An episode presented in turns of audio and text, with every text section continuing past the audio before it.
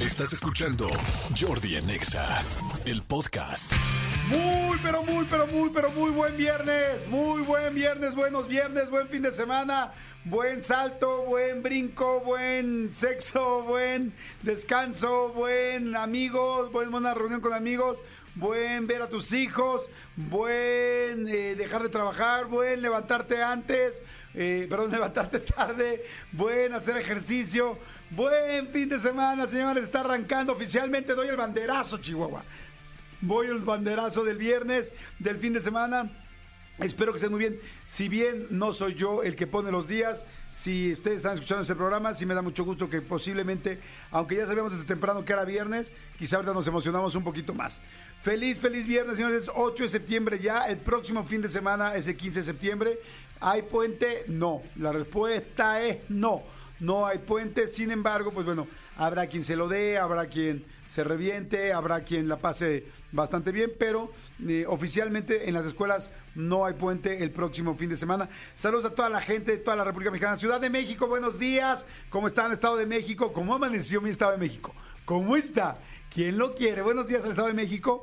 Buenos días a toda la gente de Córdoba, Veracruz, de Nogales, Sonora, de Poza Rica, que escuchan el programa todos los días, de Zamora, Michoacán, de Acámbaro, Michoacán, de Comitán, a la gente, este, bueno, a todo Chiapas, a la gente de Celaya, Guanajuato, que por cierto voy a andar por ahí en un par de semanas dando una conferencia para el Centro APAC, me va a dar muchísimo gusto. A la gente de Tuxtepec, a la gente de San Luis Potosí, a la gente de Coatzacoalcos, este, a todos les mando muchos saludos, a toda la gente de Estados Unidos, en fin, a toda la República. Monterrey, Guadalajara, Mérida, Veracruz, a todos, a todos, muy buenos días. Y vamos a arrancar, este, ay, qué felicidad, como que todos los días trato de estar muy feliz y muy contento con ustedes, pero mucho más cuando es viernes definitivamente, porque pues todos estamos más contentos de que ya viene la, la descansada. Ahora, sí les tengo que aceptar una cosa. Yo siempre me han gustado los viernes, pero nunca en la vida los había necesitado tanto como ahora. No sé si es mucho trabajo o que ya no estoy tan chavito o las dos cosas al mismo tiempo. O sea que en serio me urge descansar. Eso está cañón. Antes era como me urgía la fiesta, ahora me urge que descansar. ¿A alguien de ustedes les pasa lo mismo? Pues si les pasa lo mismo, mándenme un WhatsApp rápidamente. Diles, Elías, ¿a dónde me mandan un WhatsApp ahora? Escríbenos al WhatsApp de Jordi en Exa. 5584 11 14 07 5584 11 14 07 ¿Aló? Jordi en Exa. Ahí está, señores. Y este, para que manden WhatsApp díganme si les pasa lo mismo. Oigan, hoy es día de muchas cosas. Hoy es día de la alfabetización, importantísima, evidentemente, que todo el mundo podamos, este, pues aprender a, leer y escribir, que tengamos mucho más. Son objetivos como del desarrollo sostenible de la ONU, importantísimo. Eh, hoy es Día Internacional del Periodista, los cuales respeto muchísimo. Periodistas que súper respeto, bueno, pues eh, a Lalo Salazar, al teacher, por supuesto, a López Dóriga, este, a todos. los- ¿Se acuerdan del programa que había de los periodistas de López Dóriga, que era buenísimo, de investigaciones especiales? Eh, había muchísimos periodistas muy buenos, no muchísimos, había como nueve. Eran como los periodistas de élite. Dentro de los reporteros, discúlpame, los reporteros se llamaba. Dentro de ellos estaba Leonardo Ferrera, que le mando un gran saludo, este cuña- ex cuñado mío que la verdad es buenísimo, tiene un nuevo libro y es una persona pues que sabe su trabajo a fondo y que tiene una vocación impresionante o tiene una vocación impresionante periodista. Pero bueno, a todos los periodistas les mando un gran saludo. Este también por supuesto a, ya dije, bueno, toda la gente que va a las guerras, todo- todos los que están eh, en las guerras, la verdad, mis respetos. Este, en fin, a todos los periodistas les mando muchos, muchos saludos. Me acuerdo, bueno, por supuesto, Jorge Berry, este, hay, eh, hay, eh, se volvió ahorita el nombre que en paz descanse, este, Jacobo. eh, Jacobo, Jacobo Saludowski, este, ha habido muchos, muchos, a Cristina Pacheco, por ejemplo, que me fascina su trabajo, es este, increíble, hay a Gutiérrez Vivo, hay muchísima gente que, que respeto muchísimo, grandes, grandes periodistas, a todos, bueno, pues les mando un gran abrazo. Paola Rojas, Paola Rojas me encanta, Carlos Loret de Mola, me fascina también su trabajo, qué bruto, impactante, este, en fin. Pero bueno, señores, hoy es día de la alfa- alfabetización, sí, es día del periodista, sí, pero es también día de la concientización sobre las iguanas. Sí, señores, las iguanas. Ponme por favor fondo. Día de la concientización sobre las iguanas. Se celebra todos los años. Es que los franceses aman las iguanas. Porque dicen que son iguanitas entre unas y otras. Las iguanas. El 8 de septiembre se festeja este día. El día tiene el objetivo de aprender más sobre el buen cuidado de estos reptiles. La iguana verde es la más común en México. Son excelentes nadadoras y trepadoras. Las hembras adultas pueden medir hasta 2 metros y pesar de 4 a 6 kilos. ¡Wow! Mientras que los machos pueden alcanzar hasta 2.2 metros. Tómate, imagínate una iguana de 2.2 metros. Hay lagartos que no llegan. Hay cocodrilos que no llegan. ¿No? Hay, hay lagartos como, ¿qué pasó? Y llegan a pesar de 8 a 10 kilos. hay parejas que tampoco llegan. bueno, por lo menos una parte del cuerpo. Es más, ah, imagínate que le pesara a tu galán de 8 a 10 kilos. Tómala. Dices, con esa iguana no me meto. Aunque se tienen reportes de machos de hasta 15 kilogramos. Imagínate una iguana de 15 kilos. No friegues, está gigantesca. Su color puede variar dependiendo del estado de ánimo, de la temperatura, de la salud y de la edad. Por ejemplo, cuando las iguanas son juveniles, son reventadonas, son, eh, pues sí, son, son, son chavitas, tienen un color verde intenso. Y siendo adultos, uno que va de verde a oliva opaco a verde grisáceo. En bajas temperaturas, cuentan con un color más oscuro que les ayuda a absorber más rápidamente el calor. Y en altas temperaturas, uno más claro, se ponen como más claritas para reflejar los rayos solares. Oigan, amo las iguanas, neta me fascinan. Se me hace un animal prehistórico increíble que parece así, pues sí, prácticamente como que me las imagino gigantescas en la prehistoria, en el Mesozoico. Y las verdes, verdes, verdes, me encanta ese verde, me fascina. En fin, felicidades a, todas las, a toda la gente que tenga iguanas, felicítenmela por favor. Manolito Fernández, buenos días amigo, ¿cómo estás? Bien, amigo, bien, bien. Fíjate que hasta hace muy poquito tiempo en mi casa hubo una iguana. ¿Sí? Hubo una iguana, mi hijo me pidió eh, una iguana y la cuidaba, tal, tal, tal. Muy responsable. El día que me dijo, papá, ya no, o sea, ya no estoy teniendo, no el Tiempo. tiempo. pero más bien ya la dedicación que me gustaría tal, este, la dimos en adopción. Y hay comunidades durísimas, durísimas en Facebook. Por ejemplo, yo encontré una de así de amantes de las iguanas. Ajá. Este, alguien me recomendó que lo, que lo hiciera así. Les puse, hola, ¿cómo están? Tal, tal. Fíjense, tengo una, eh, una- esta iguana, tal. Puse una foto, tal. Como que a alguien le interesa adoptarla. Y bueno, me llegaron 60 solicitudes. Ah, sí, qué buena Sí. onda. Este, tú ya Qué eh, a la persona que vi que más, que, que una persona que me mandó fotos, mira, yo tengo tantas, no sé qué, y así, no sé qué, así las tengo, ta, ta, ta, la que vi que mejor podía hacer, nos quedamos en un punto y le, y le, le donamos la iguana que era Ah. mi hijo. Sí, porque ya, o sea, una iguana no es un, no es un juguete. Claro. Ninguna mascota es un juguete. Sí, ningún animal, ningún ser vivo es un juguete. Y ya cuando mi hijo me dijo, papá, ya no le estoy poniendo la, la dedicación, ya literal, o sea, es levantarse, darle comer, y ya no, ya no, qué bueno que fue súper honesto, y entonces la dimos en adopción. Oye, pues está muy padre saber que en Facebook hay estas comunidades porque mucha gente igual quiere donar, donar una.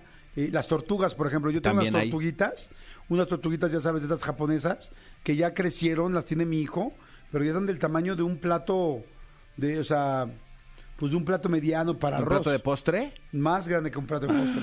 O sea, están casi a la par del plato grande. Te digo, es un plato mediano. ¿Y dónde las Como el tienen? sopero. Eh, pues las tenemos en una en una este, ¿cómo se llama? En uno- eh, terrenos, en uno de tus terrenos. No, en una pecera bastante grande, pero pues ya ya les queda chico el lugar. Entonces nosotros queremos pues ya como que donarlas o llevarlas, digo, a Valle de Bravo que vamos algunos fines de semana, hay un río, muy- digo, pues vamos a llevarlas al río, pero ahí se pueden Sí, es que no, no, acuérdate que no necesariamente saben cazar. Como han vivido Sí. en cautiverio, yo sí te recomendaría que te metieras eh, a, a Facebook. Este, si quieres, luego lo hacemos. O le digo aquí a Juanita que, que, que te busque alguna comunidad. En Facebook tú te metes y hay comunidades eh, enteras donde tú pones y la gente te va, te va a aceptar las, de la donación. Pues bueno, fíjate que, porque además las, tor- las tortugas viven 60, 70, 80 años, o sea, muchas tortugas viven más que sus dueños, la mayoría, de hecho, sí están bien cuidadas, y entonces han crecido muchísimo, pero mi hijo no se quiere todavía deshacer de ellas, Entonces, por más que le decimos, oye, mi amor, ya están muy grandes, ya está muy complicado cuidarlas, tal, no, no, no, las quiere, yo creo que cuando empiece la adolescencia y ya tengan muchas cosas en qué más pensar, vamos a Fue lo que me, donar. tal cual me pasó a mí.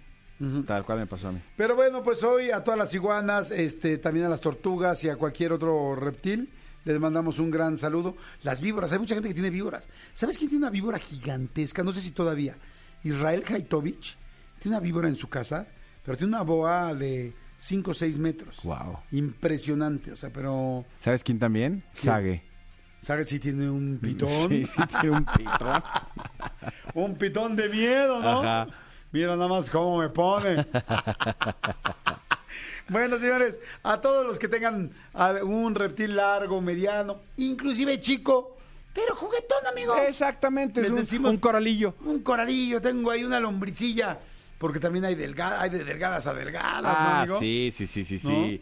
Hay unas que son este lombriz de tierra, pero cómo hacen surco. Exactamente. Cómo hacen, sí, sí, sí, cómo Van excavan. raya, ¿no? Cómo excavan. Es lombriz, pero trae colmillo, ¿no? ¿Cómo lo tiene tu marido? ¿Cómo lo tienes tú? ¿Cómo lo tiene tu novio? Jamás lo revelarás, no lo sé. El asunto es que, señores, les mandamos un saludo a todos. Es viernes y el sexo lo sabe. Amigo Jordi Rosado, amigo, por favor. Hay un grupo que se llama en Facebook Tortugas en Adopción México. ¿Cómo crees? Y ese de bote pronto fue el que encontré. A ver, ¿qué dice, eh? Eh, dice Tortugas en Adopción México. Hola amigos, estoy en busca de un nuevo modelo. O sea, es gente que, que busca y gente que, que da en adopción. Ok. Entonces, sí, sí, ese es un grupo cualquier. Cualquier persona puede ver que... Y sí, Tortugas en Adopción México. Y hay muchas. Hay una que se llama Tortugas en Polanco. Hay, hay varios grupos para que puedas revisar. Hola, buenos días, me regalamos a tortuguita, su caparación tiene esta coloración, alguien sabe qué puede ser, se ve como un hongo. O sea, eh, inter- interactúan e intercambian puntos de vista gente que tiene tortugas. Entonces, a lo mejor aquí, pues, si tú pones, hola, te- tengo estas tortugas, alguien le interesa en adopción. Sí, y- seguro, porque además están muy bien cuidadas, están muy sanas. Han sido tortugas muy decentes, están bien educadas. Te Digo que yo las No, y han comido bien. Han comido Han bien. comido bien. Han comido de la comida. Han comido fino. premium. Han comido fino. Oigan, señores, bueno, pues ya lo saben, este, esto es Jordi Nexa. Arrancamos el programa de hoy viernes. Qué felicidad, qué alegría. Ya estamos aquí para que se la pasen muy bien. Vamos a hacer todo lo posible. Mi querido Elías, mi querido Angelito, mi querido Cristian y mi querido Tony Montoya en los controles. Vamos a hacer todo lo posible para que este día la pasen increíble. Así es que no le cambien, no se me muevan. Regresamos de volada. Hoy tengo invitados, tengo premios, tenemos de todo. Así es que bueno, Jordi en Exa. Seguimos, señores, en este viernes. ¡Qué alegría! Y mi querido Huguito Corona está llegando. Amigo. ¡Feliz para la banda! ¿Cómo estás? Al 100%. ¿Queremos ir al cine? ¡Sí! ¿Queremos ver series en nuestra casa? ¡Sí! ¿Estamos ¿Tenemos hasta el tiempo? trabajo? Sí. ¡Sí! ¿Tenemos tiempo? ¡No! ¿Por eso tenemos que escoger solamente una de cuatro? ¡Sí! ¿Cómo estás, amigo? Bien, qué bueno que no quieren ir al cine, que no tienen tiempo de ir al cine, porque la de cine no la van a querer ver. Otra de Ah, ¿otra terror. terror? Es de terror. ¿Qué vende mucho el terror? O sea, ¿es de lo que más vende? Sí, sobre todo en México. En México es el género más vendido en, por mucho. ¿Cómo crees? Sí. Creí que la comedia romántica... Nah. ¿Cuál será el género que más se vende en el mundo? O sea, el que más se ve, el que Acción. más comercial. El porno. Bueno, sí, el porno. El porno. Pero en cines normales, este, acción. Acción. Avengers, este, todo, pues, todos los superhéroes. Pero en México se vende muy bien el terror. Por eso luego llegan unas porquerías de películas así rusas o lo que sea y que se venden y que les funcionan. Y, y- y el público las consume porque siempre quieren ver terror. Siempre, hay, siempre es época. Sí, ya es toda una industria. Ya, Sí. ya es eh, como de. O sea, la gente ve terror, no le importa si es buena o mala, va a ir a verla. Ahora, estamos hablando del cine entre comillas comercial. Comercial, sí, sí, sí, Porque sí, sí. indie también el terror, en así ir al chopo a comprar películas underground es todo un negocio, es todo Oye, ¿y las películas underground de terror hay cosas muchísimo más fuertes que lo que vemos comercialmente? Sí, un montón. Pregúntale a Manolo lo que vio un día en un avión que le recomendé. No, no manches, qué horrible. Sí, porque yo un día le dije, oye, quiero a ver si intentarlo, tal, pero dije, lo voy a ver en un avión que va más gente y así no me da tanto cuyo. No, no, no, no, no, no. Me mandó una cosa que se llama A Serbian Film.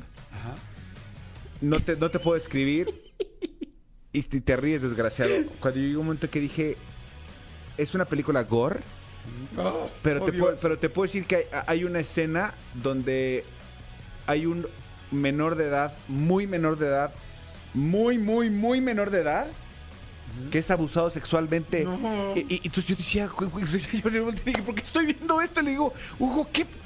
Pues tú me dijiste que algo súper extremo. Oye, y luego en el cine, hasta- perdón, en el cine, en el avión, hasta pena da que te ¡Claro! Sí. No, no, no. Yo no, le dije que la vi en el avión. No, Pero no, sí, no, hay, no, no. hay cosas muy fuertes, siempre que evidentemente son ficción. Este, eviden- hay, hay un submundo de cine snuff, pero ese sí no, no le entro. No sé, no, ahí sí paso. Qué fuerte. Oye, pues bueno, vámonos entonces. Digo, eso es para la gente que le gusta el terror y que sepa Sí. qué onda, que pueden ver. ¿En dónde se pueden conseguir buenas cosas underground? ¿En el Chopo? En el Chopo, este, afuera de las cinetecas, ahora la- no, no es la cineteca, las cinetecas, hay gente que vende pues cosas que son piratería porque no hay forma de conseguirlas normalmente, pero si no, torrents, o sea, en el, en el internet hay un montón Ok, perfecto. Bueno, pues para que sepan qué onda. para que le entren. Pero bueno, este, empezamos por las de más abajo. ¿Cuántas hay hoy? ¿De cuántas Cuatro. vamos a hablar? Cuatro. Eh, dije- latinaron muy bien cuando dijiste eh, una de cuatro. Perfecto. De estas cuatro, ¿cuántas son de cine y cuántas son de plataforma? Una de cine, tres de plataformas. Madre santa, cambió el mundo. Sí, la pandemia es. nos hizo cambiar. Dos Una son de cine, series. tres de plataforma. Dos son series, una película y la película de cine, que es por la que vamos a empezar. Porque sé que mucha gente, incluida aquí la gente del Serpentario, quiere saber qué diablos con La Monja 2. La monja. Uy, yo andaba. Ay, la monja 2, que me cuenten, por favor. Sí, yo sé. Ya la monja 1 ya pasó. La número 2, ¿qué hará? ¿Será que cambió de hábitos o no? Cuando yo tenga mi película va a ser de una monja y va a ser muy amable, va a ser la monja mona. Oigan, pues este mundo o universo creado por James Wan, la semana pasada justo platicábamos de El Conjuro que se reestrenó en cines, ¿no? Y cómo fue que James Wan cambió hasta cierto punto la forma en la que el cine de terror se hacía comercialmente. Uno de los personajes que se creó para este universo fue la monja. Ya tiene, esta es su, su cuarta aparición en películas. Ya había salido en las del Conjuro 2 y 3. Salió en La Monja, en la primera parte que protagonizaba Demian Bichir. Y en esta ocasión, la protagonista es la chica de la 1, la que era eh, una, una pequeña aprendiz de monja, no sé cuál sea el término correcto. Y ahora ella se tiene que novicia. Y ahora ella se tiene que enfrentar a este nuevo espíritu de Balak, que es Balak, que es como eh, parte del mundo del conjuro. Perdón, Sí. profesor. O sea, eh, eh, es- esta monja, esta novicia, ¿también aparece en el conjuro? No, a- aparece en la monja 1. Ok. Ok. Y la monja, la monja, digamos, el monstruo, sí aparece en el conjuro. Ah, Ok. ok. O sea, hay un monstruo oh, de Sí. una... mo- Es que no he visto ninguna. Sí, no, no, yo- Ni o sea, no te las preocupes. veré. O sea, lo que me estás diciendo es que la de la 2 sale en la 1. La de la 2 sale en la 1. Espérate. Esta es una, sec- esta es una secuela Ajá. de la precuela Ok. del conjuro. Y entonces, uno de mis problemas, uno de los conflictos que tengo yo con la película es justo ese. Como pasa antes que el conjuro, yo ya sé que no importa qué le pase a la monja, va a salir en el conjuro 2. Claro. Entonces no me, no me, no me preocupa o no me asusta lo que pueda suceder dentro de la película, justo por eso, porque al final del día Ya sabes sé. cuál es el final. Exacto. O sea, bueno, no, no sé si el final, pero la siguiente parte. Exacto, entonces ese es uno de los puntos principales. Ahora, la película de que se trata, de pronto un- una esta novicia está bien, está, está soñando con ciertas cosas que van sucediendo y al parecer la monja en la, en la película 1 no murió y este es su regreso y está atormentando a un amigo suyo, el cual está buscando unos ojos o, un- un- o sea, unos ojos de una mítica leyenda que existe en la, en la Biblia. De eso se trata. No hay, no hay más. La verdad es con que- tu puro tono, ya como, ¿y, ¿Y ya? ¿Y eso? Y eso no hay más. Los sustos ni están padres, ni están divertidos. Hay un par de secuencias que están muy bien hechas. eh, pero la verdad es que la película carece como de, o sea, de corazón. Le falta alma, le falta algo. Por eso no la voy a ver. Yo sé, yo sé Por por eso no, te saca buenos sustos o buenos, No. buenas obleas guanaja- guanajuatenses que has Nada. oído de los pedos de monja. Sí. O sea, no te saca un ¿No solo pedo de monja. Sí, no, no, no, no. ¿No son queretanos?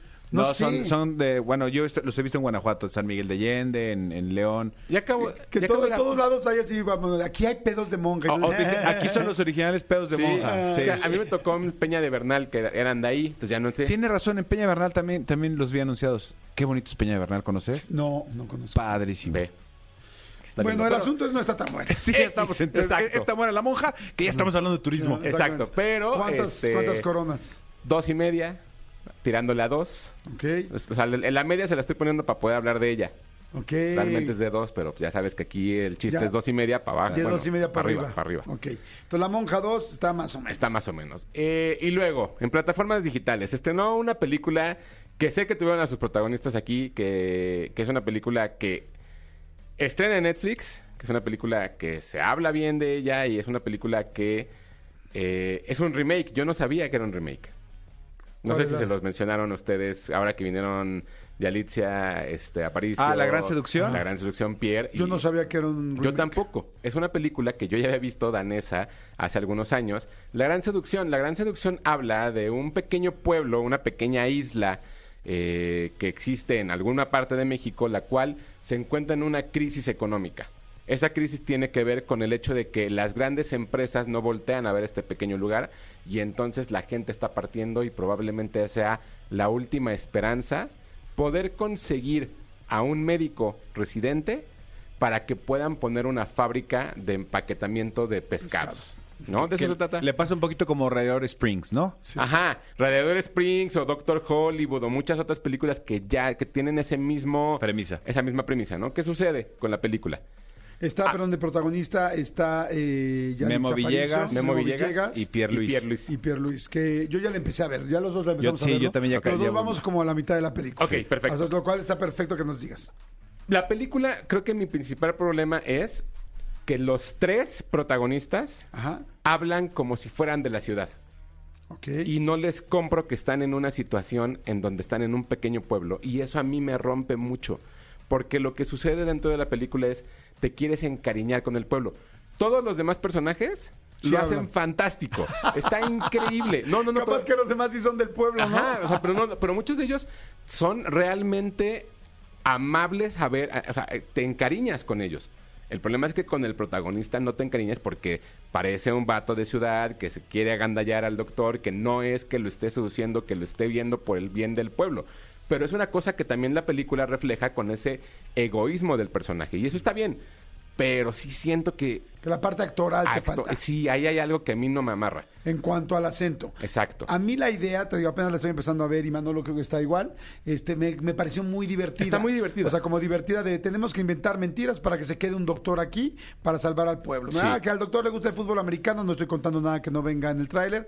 Le gusta el fútbol americano, pues todo el mundo pónganse unos cascos de sandía, porque aquí no hay para cascos, y vamos a hacer un- una liga de fútbol americano en el pueblo de 120 personas, porque literal son 120. Sí, que déjate tú, él no existen. Ni sabían que existía el fútbol americano, ¿no? O sea, y eso son el parte del chiste de la inocencia del pueblo. Que esa inocencia del pueblo no se ve reflejada en la actuación de Memo. Ok. Y eso me causa a mí un conflicto porque digo, estoy viendo a Memo, no estoy viendo al personaje de la, de la película. Entonces, hay como ciertas cosas y ciertos momentos muy entretenidos que ya sabes hacia dónde va a acabar la película, hacia dónde la están proyectando siento que la película está muy bien hecha, está muy bien fotografiada, está muy bien editada, está muy bien todo. Y esa alma del personaje a mí me rompe. Ok. ¿La historia te gusta? Sí, mucho, pero es una adaptación. Ok. No es una cosa original. Eso, cuando yo me enteré, como que también me, me- me hizo dudar de. Y sí me está gustando, porque siento que es como, es, es como muy mexicana, ¿sabes? O sea, se siente como que sí puede pasar en cualquier lado en México. Y eso es también algo padre que, por ejemplo, pasó con el último vagón. El último vagón era, o sea, eso pasa en México. Acá ese, esa conexión no existe para mí. A lo mejor para los demás sí, y eso está bien que lo vean, pero ese es como, como, como, como el punto. Hasta donde voy, porque me faltan 10 minutos, me falta como literal el final, tres coronas y media. Que no está mal. Fí- fí- Fíjate No, que está yo... bastante bien. Yo ayer, porque aquí vino a, a cabina con otra persona, platiqué con, con parte del equipo que, que trae a Yalitza Aparicio. A, a mí, a mí Yalitza me dio, yo, yo sí se la compré a ella, me dio como mucho candor, me dio como mucha, o sea, hasta donde voy, a Yalitza sí se la compré. Eh, me, me- me da como esa inocencia, no, no, no estoy viendo a la Yalitza de Roma. A lo mejor con Memo lo que te pasa es que estás viendo al Memo De siempre. de Black Door, de todas sus, de, de Tenintarina, de todo ese tipo de cosas. Yo, yo a Yalitza sí se la estoy comprando, sí. Sí. me está gustando. Y el otro personaje, no, no sé cómo se llama este actor, el que, el que, El, el el que también sale en Monarca, ¿no? El que también sale en Monarca, uno, este, eh, que creo que te- creo que también salía en Nacho Libre o no. Me estoy confundiendo, actor. No sé. Este, es que no sé. Ah, sí, el, el que, el que tiene una, este, eh, algo en los pies, este. Ay, sí, ya sé quién. Sí, sí, sí. Es un gran, ahorita, ahorita les digo el nombre, pero es un gran actor. Sí, sí, Es exacto. buenísimo. Pero el protagonista siento que a eso le falta. Y creo que, que- creo que es algo que en México de luego pecamos mucho, que los actores se quedan con su acento y no le meten a esa parte ese extra que sí necesita. Héctor Jiménez. Ajá. Sí, sí, sale en, En Nacho Libre. En Nacho Libre, ¿verdad? sí. Sí. Pero bueno, ese, es- ese es- está en Netflix, la verdad es que vale mucho la pena. Y hablando de, al- de alguien más también que está literal, a mí no me gusta la, la- la frase, pero rompiéndola, es Iñ- Iñaki Godoy con One Piece, la adaptación live action de un anime y de un manga que lleva 1600 capítulos, el, el- el- el anime, y que hicieron una adaptación de 10 capítulos. Ok, wow, qué difícil. Yo creo, me cuesta trabajo eh, la síntesis. Sí, no quiero de imaginar de síntesis. 1600 capítulos a 10 horas, me muero. No, y es apenas la primera temporada y la verdad es que ¿Pero es sabes cómo lo hicieron? ¡Con anime! A ver, todos aquí en esta oficina, ¿cómo decimos? ¡Anime! ¿Cómo se llama? El- One Piece. One Piece. Ajá. ¿Esto dónde está? Está en Netflix también, es una serie. Está en toda la ciudad también Está to- tapizado, Toda la sí. ciudad. Es una lástima que esté sucediendo también ahorita la huelga de, de- de actores porque Iñaki, que es un actor mexicano de la Ciudad de México, lo hace brutal. O sea, me parece impresionante el nivel actoral que maneja en esta serie. Yo no lo conocía, salió, ha salido en un par de películas medio independientes y en una serie, este, y yo no lo conocía y wow. O sea, es impresionante lo que hace. ¿De qué se trata One Piece? One Piece es la historia de un, en un universo de fantasía donde existen los piratas. Ajá. El más importante pirata de todos esconde un tesoro, que es el tesoro que puede cambiar el mundo, y eso, y, y a él lo castigan con la muerte. Eso provoca que haya una carrera y que toda la gente se vuelque a ser pirata. Ok. Para, Para buscar, buscar el tesoro. tesoro. Ay, entonces, para buscar el tesoro. ¿Qué sucede con eso? Que este niño de pronto este, se come una fruta extraña. Es- ah, recordemos que es un universo de fantasía. Se come una fruta y eso provoca que tenga poderes y se pueda estirar. Entonces, a eso hace que él quiera, él siempre ha querido ser un pirata. Y entonces conforme va creciendo, va desarrollando una sensibilidad diferente a los demás piratas, porque él no quiere ser pirata por el dinero, quiere ser pirata porque quiere ser un buen pirata. Y entonces la serie va avanzando en la cual él empieza a juntar gente que se convierte en su equipo de, de navegación y entonces ellos emprenden la aventura de ir a buscar este tesoro. Ok. Eso son los primeros 25 minutos de la- del primer capítulo. A mí como me sorprenden ya las nuevas este, líneas estructurales de las, o sea, de las tramas. O sea, es como, este cuate quiere ser pirata, pero se come una fruta y entonces estira. Y entonces por eso, o sea, dices, wow. O sea, y además funcionan y pegan. Y las cosas más inverosímiles que puedas escuchar, hoy resulta que son buenos argumentos. Que eso es lo que, eso es justo el, el punto, que, que como es de anime, de- es, una- es un anime de 1900... ¿Cómo se dice? ¡Anime! Es un, es un anime de 1992. O sea, lleva Ah, no, tanto tiempo, pero, pero aún así lleva mil y tantos capítulos. Y la, y la línea argumental, como bien dice Jordi, funciona muy bien ahorita. Porque es una cosa de, es una cosa fantástica, es una cosa divertida. Y mucha gente durante mucho tiempo no tenía acceso a este tipo de, de contenidos. Y ahora que está haciendo el live, el live action, evidentemente mucha gente lo está descubriendo. Entonces lo que va a causar esto es que vean la serie, son 10 capítulos de una hora, y regreses a ver La los serie. mil y 1600. tantos. Oye, ¿hay ya un live action de Naruto? No, todavía- no, no, no, no, no. Es muy es que esa es, esa es una cosa, es muy peligroso hacer una adaptación live action de anime, porque los fans son muy clavados. ¿Pero aquí sí le gustó a los fans? A no todos. Porque hay unos que se, que se, como que se resisten, pero la verdad es que está bien buena. Está bien hecha. Sí, a mí me encanta, o sea, me encanta como el humor, me Sienten que encanta. prostituyen el, el tema del anime. Sí, sí, sí, sí, es como de no, ¿cómo van a...? Digo, pa- pa- pasó con este año, pasó con Caballeros del Zodiaco, la película fue un bodrio. Pasó con Dragon Ball, pasó con Death Note, ha pasado muchas veces que son malas. Entonces, esta, la verdad, creo que lo hace muy bien. Ok. Será como un buen preámbulo para una serie tan cañona como Naruto, ¿no? Que tiene también cuántos 1900 episodios. No No, tengo. sé, es una yo, no le, yo a eso ya no le entré. Le ha ido bien a Pokémon. Le ha ido bien a One Piece. Le- yo creo que le va a ir bien, por ejemplo, a Your Name, que es una adaptación también por ahí que viene. Es muy complicado, pero la verdad es que esta está muy bien, está muy bien actuada, está muy bien dirigida, tiene muy buenos efectos. One Piece, en Netflix, cuatro coronas y media. ¡Wow! Cuatro y media. Oye, sé que nos falta eh, una. Sí. Pero rapidísimo, antes de esa una, quiero preguntarte. ¿Ya hablamos aquí del sonido de la libertad, del Sound of Freedom Ya, o no? hablamos la semana pasada. Nada más recuérdame, ¿cuál fue tu calificación? Una, ¿Una? una. Ok, o sea, solo una corona le Sí. diste. Ok. Porque mucha gente está hablando. Ah, claro, claro, fue todo el tema de que si no, que si es fraude, que si al mitad, que si está. Que nada más te tengo un comentario. Dígalo. Yo. Yo ya la vi y a mí me encantó. Y, y yo solamente digo. Si están diciendo que tienen mucho box office o poco box office, o si hay ahí una triquiñuela o no con el box office, para mí, para el mensaje de la película, me da exactamente lo mismo. O sea, siento que el mensaje es mucho más importante que el rollo del box office. Ese es mi punto de vista. Gracias, te lo quería decir. Son, son dos cosas completamente diferentes. Sí, sí, ¿no? sí. O sea, el box office que ellos están cacareando está bien, porque también lo hace Avengers, también lo hace Avatar, también lo hace quien sea. Mi problema es otra, es otra cosa, y ya, ya lo expuse. Y está bien que les guste, yo no digo que Claro. que, que esté mal. No, no, además aquí lo importante ¿No? es que cada quien diga su punto de Oye, vista. lo, ¿no? lo que, sí- lo que sí creo que no está bien, y, y yo, yo no lo he visto, pero lo que sí, vi una entrevista de uno de los productores, de Eduardo Verástegui, donde un reportero le, le cuestionaba algunas cosas de la película y inmediatamente Verástegui le contestaba casi, casi palabras más, palabras menos, si no te gusta, entonces eres parte del problema. Sí, no. No creo que tenga nada que ver. Nada que ver. No, no, Te no, pu- no, o sea, no. porque sí. lo que platicamos aquí Hugo y yo es, te puede gustar o no la película como película, pero todos creo estamos en contra del tráfico infantil y de, la- de- de todo este tema. Lamentablemente no todos, pero sí la mayoría. Bueno, ¿no? sí, tienes Ajá. razón. todos, todos por lo menos Sí, aquí. sí, sí. Este, pero sí ya de, de decir eh, que si te cuestionan, eres parte del problema, no creo que sea así. Es muy inteligente lo que estás diciendo. Y fíjate que el otro día estuve en una comida donde pasó también lo mismo. Eh, un, una- un amigo mío que estudia cine este, empezó a hablar de Barbie. A mí, se los, ya se los lo he platicado y externado que a mí me encantó Barbie, me gustó mucho, la volvería a ver. Porque tú eres mucho. rosado. Porque yo soy rosado.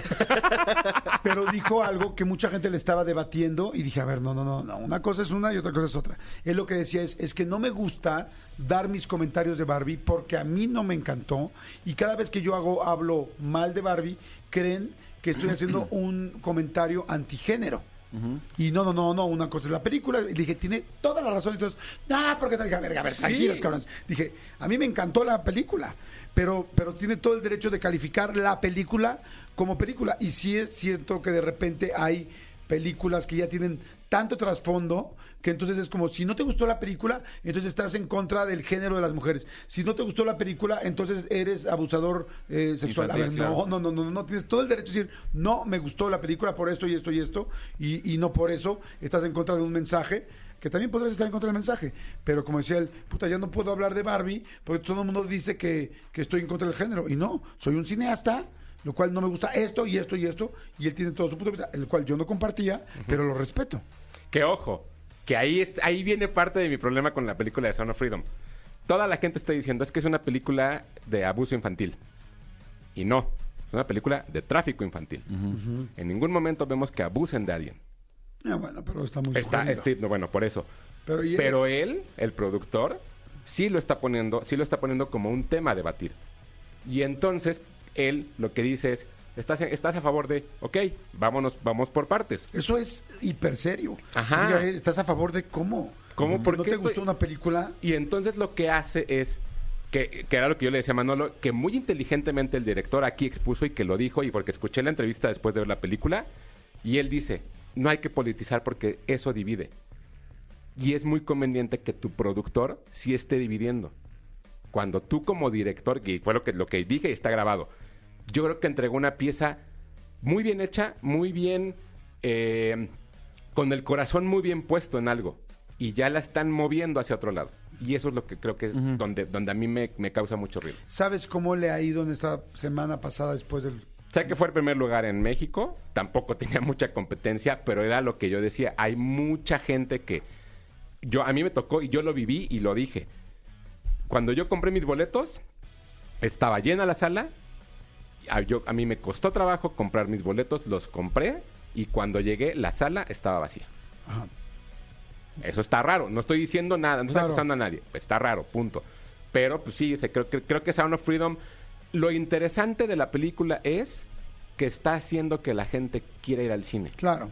Sí, Nada sí. más que aprendan a ir al cine, porque hay gente que va a ver la película, que se la pasa platicando como si estuviera en, en su casa viendo Netflix y arruina la experiencia para todos. Y yo, yo siento que tiene otra parte muy importante que es concientizarnos del tráfico de los niños. Sí. O sea, que dices, en serio, lo- y más los sí. que tenemos hijos y tal, como de aguas. O sea, en serio pasan cosas. Y, los datos, ¿no? Es, somos de los países número uno donde desaparecen niños, Centroamérica. O sea, es como, güey, agarra a tu hijo, estate pendiente y date cuenta de cómo pueden robarte un niño, ¿no? Sí. Hasta hace tres días, esta es una nota hace tres días, dice en su primer fin de semana en cines de México, Sound of Freedom se posicionó como la mejor película consiguiendo 3.4 millones de dólares en México, 58 millones de pesos aproximadamente. Sí, sí, sí. Oye, primer lugar, primer lugar. un minuto para terminar. ¿Cuál es la Rápidamente, última? The Bear, la segunda temporada Ah, que está en, des- en Star Plus. ¿Cómo me la han recomendado? Qué No, bruto. no lo puedo cumplir en un minuto, pero lo que les puedo decir es que esta Bueno, serie, al igual que Ted Lasso, 1.40, 1.40. y al igual que Ted Lasso, es una serie de las relaciones humanas y de cómo mejorar nuestra existencia con los demás. ¿The Bear? The Bear, el oso. Ah, The Bear. El. The Bear, el me han oso. dicho que es una locura. El capítulo 6 y 7 de la segunda temporada no se pasen de lanza. O sea, de verdad es una cosa preciosa. Preciosa. Es una serie de verdad que, no, no, no me voy a cansar de recomendar.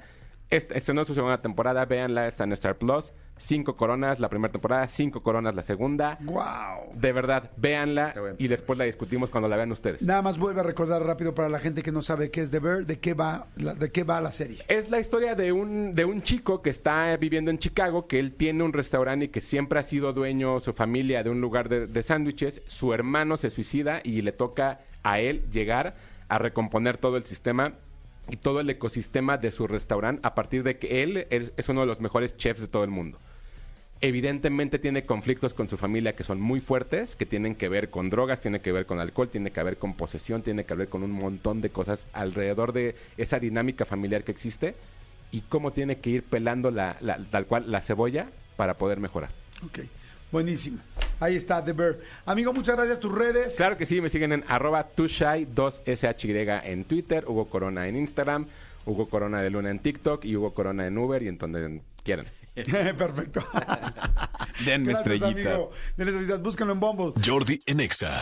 Pues, mi querido Manolito, una entrevista que subimos al canal de YouTube y que a la gente le está encantando, la de Nicola Porchela, este chico peruano que quedó en segundo lugar en la Casa de los Famosos y que pues ya es el novio de México, es una locura, todo el mundo quiere oír, saber y conocer de él. Exactamente, queremos ponerles un pedacito para que vean un poquito de lo que se trata esta entrevista y ustedes la vayan a ver completa al canal, porque Nicola abre el corazón y, por primera vez dicho por él, este es una entrevista donde se abordan muchos temas, estos tópicos que tanto platicó en la casa de los famosos que, que por qué no podía salir de Perú, que qué pasaba con su hijo, su ex esposa, cómo era la, la- la situación. Aquí lo platicamos porque sí fue una entrevista de él, no, no nada más de lo que fue en la casa de los famosos, fue una entrevista de él, de vida, de todo lo que ha eh, pasado, entonces vale mucho pena que, los- que, que la escuchen este pedacito y luego la, y luego la escuchen completa. Exactamente, a ver, ahí les va.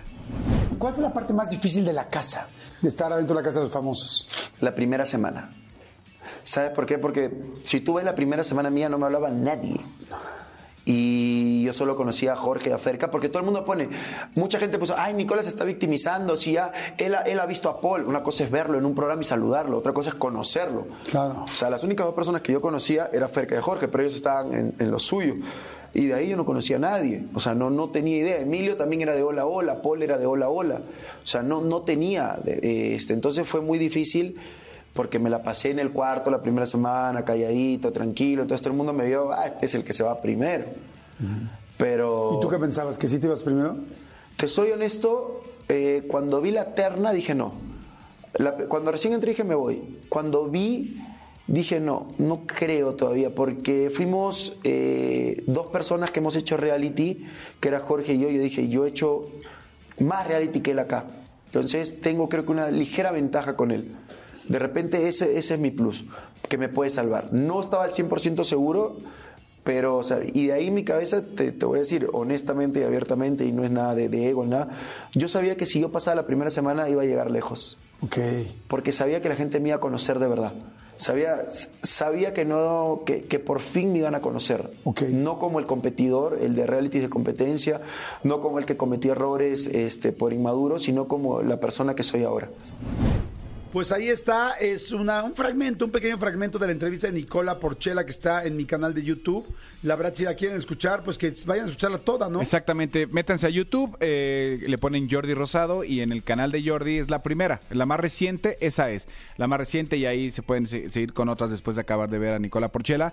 Pero gracias por, por verla y sobre todo gracias por sus comentarios. Vayan, vayan a verla porque va- eh, está muy buena. Sí, y también si quieren, oye, quiero buscar otra, pues está la de los niños actores de las eh, telenovelas de cómplices al rescate, de este eh, el diario de Daniel, Alebrijes y rebujos, Atrévete a soñar. Todas esas novelas. Todas esas. Y luego se pueden seguir con este, los jefes de jefes. y Y con sí, ahí están los Tigres del Norte, están muy buenas. Pero miren, la más reciente la de Nicola Porchela y después siguen las que acabamos de mencionar. Exactamente. La de los niños famosos de las telenovelas y la otra, la de los Tigres del Norte, que está buenísima. Para que tengan, los vaya acompañando en la entrevista en lo que están haciendo.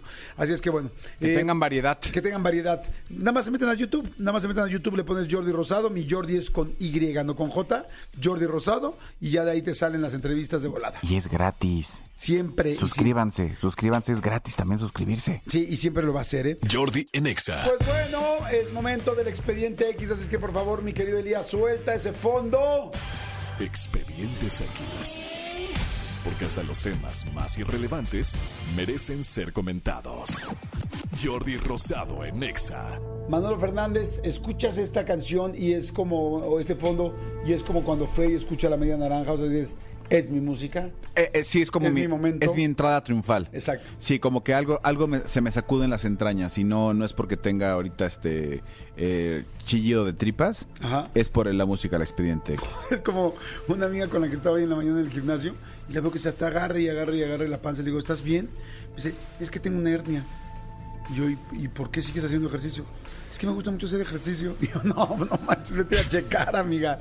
Sí, no. O sea, Sí, sí, sí. Amiga, ¿cómo te sí, explico? exactamente. Sí, no, qué peligroso. Sí, la verdad, sí, pero bueno. peligroso. Eh, en fin, señores, es momento del expediente X. Así es. Fernández, cuéntame. Amigo, te quiero contar este expediente que eh, te podría decir que sucedió en España, pero no sucedió en España. Ok. Te podría decir que sucedió en Estados Unidos, pero tampoco sucedió en Estados Unidos. Ya sé a dónde vamos a llegar. ¿A dónde? A México. No, tampoco. ¿No? No, no, no. ¿Cómo crees Tampoco que iba? Te podría Dame decir que una clave, dame una clave para que la gente trate de adivinar a dónde. no sucedió ni en América, ni en Europa, ni en Asia, ni en África, ni en Oceanía. En el espacio. No, en el espacio aéreo, Ok. en el aire. Ok, en, en el el aire. Te quiero un expediente que sucedió este en un vuelo, es un vuelo de, de, mm, de Delta Airlines. ¿Has, has viajado en Delta? Sí, muchas veces. Ay, ya a mí no me gusta viajar en Delta. Es, es, eh, bueno, no sé si es Delta es peor que American Airlines. Ya no me acuerdo, la verdad, porque luego me confundo entre American y Delta. O sea, no me confundo, sino que he viajado algunas Sí, veces. bueno, y no quiero decir peor, no más la bien tengo cómo me ha ido a mí. Ok, no la Sí, tengo no. reconocida. Bueno, la cosa es que eh, era, era un, un vuelo eh, de- de- que iba de Atlanta hacia España. Ok. que es un vuelo pues largo, es un- Sí. debe ser como 10 horas, me imagino, Sí. por ahí. Eh, iban este, ya volando, llevaban ya casi dos horas de vuelo, cuando de repente se escucha un aviso, o no se escucha en el avión, sino se escucha en torre de control, el piloto diciendo, torre de control, tenemos una emergencia, vamos a regresar. Entonces, claro, evidentemente cuando le anuncian, estimados pasajeros, desafortunadamente los Dear passengers, solamente la gente, por la primera reacción, por supuesto, es asustarse. Claro. Es que está pasando. Eh, no se notaba nada eh, raro afuera, porque ves que muchas veces incluso ha habido gente que ha grabado o algo pasa eh, en, en el pasillo del, eh, del- del avión o en las ventanas. No sé si viste, se hizo, se hizo relativamente hace poco viral un, un video de alguien que está grabando, como todo el mundo estamos grabando las nubes, la sala, y de repente empieza a salir humo de una de las turbinas. No manches. Sí, no, no, imagínate qué terror. Sí sé que el avión puede eh, estar Trabajar con con, un una, solo- con un solo tal. E incluso alguien me dijo, desmiéntanme porque no lo sé, que incluso si se llegan a ir las dos turbinas, el avión ti- tiene que ser de planear. A lo mejor eh, va descendiendo, pero no, no es que se caiga a pique. Creo que los aviones que mejor pueden planear son los que son los de hélices. De hélice. Los de hélices en la, Que son sea, los más seguros, sí. que mucha gente de repente los ve y como, no manches, este vuelo, este avión se ve súper viejito, súper tal, así como que te lo imaginas de la Segunda Guerra Mundial. Y esos son los que sí pueden planear. No sé si los, si los grandes, grandes también, habrá que ver. Si alguien sabe, este, eh, díganos, este, a lo mejor estamos diciendo una sandez, pero alguien me dijo alguna vez que, que con un con una turbina Sí, eso sí, eso, sí, sí, también lo- sé. Este, habrá que ver si, si por lo, si, sin las dos, este, puede bajar. A ver, a ver, a ver qué, qué es este, qué, qué es lo que dicen. Está diciendo Manuel, perdón, está diciendo Chris. Cristian que si un, un avión de estos, un Boeing o algo Ajá. así, puede, no cae de golpe, que sí puede medio planear. Empezar a descender. Como fue en la película esta de... ah, la del Hudson. del Hudson, de Soli. De Se llama. Soli, ¿no? La película, Ajá. donde aterriza el avión en el río Hudson en Nueva York. Ah, claro. También hay una película de, de unas chicas que trabajan en un table, que se llama Solid. Ah, Pero bueno, es otra historia. Es otra película. Y también aterrizan. y también planean, pero sacarte, Pero sacarte billetote. bueno, la cosa es que este vuelo y- y, este, eh, de- decidió regresarse, entonces la gente se empezó a asustar. La gente que estaba en cierta zona del avión, son aviones muy grandes. No necesariamente te enteras lo que pasa adelante. Alguna vez en un vuelo íbamos a Los Ángeles, eh, Cristian Álvarez eh, y un servidor íbamos a Los Ángeles con toda la gente de OV7 y hubo una emergencia médica. Hubo emergencia médica en el avión justo cuando estábamos por, por despegar. O sea, ya, ya, ya se estaba encarregando el avión. Y en ese momento fue la emergencia médica y en ese momento el avión frenó y regresó a plataforma. Y sí nos tocó vernos a nosotros. Pero claro, este me acuerdo perfecto. Nosotros íbamos en la, en la fila con Erika y Lidia iba hasta adelante y Lidia no se enteró. O sea, cuando Lidia volteó me dijo, ¿qué pasó?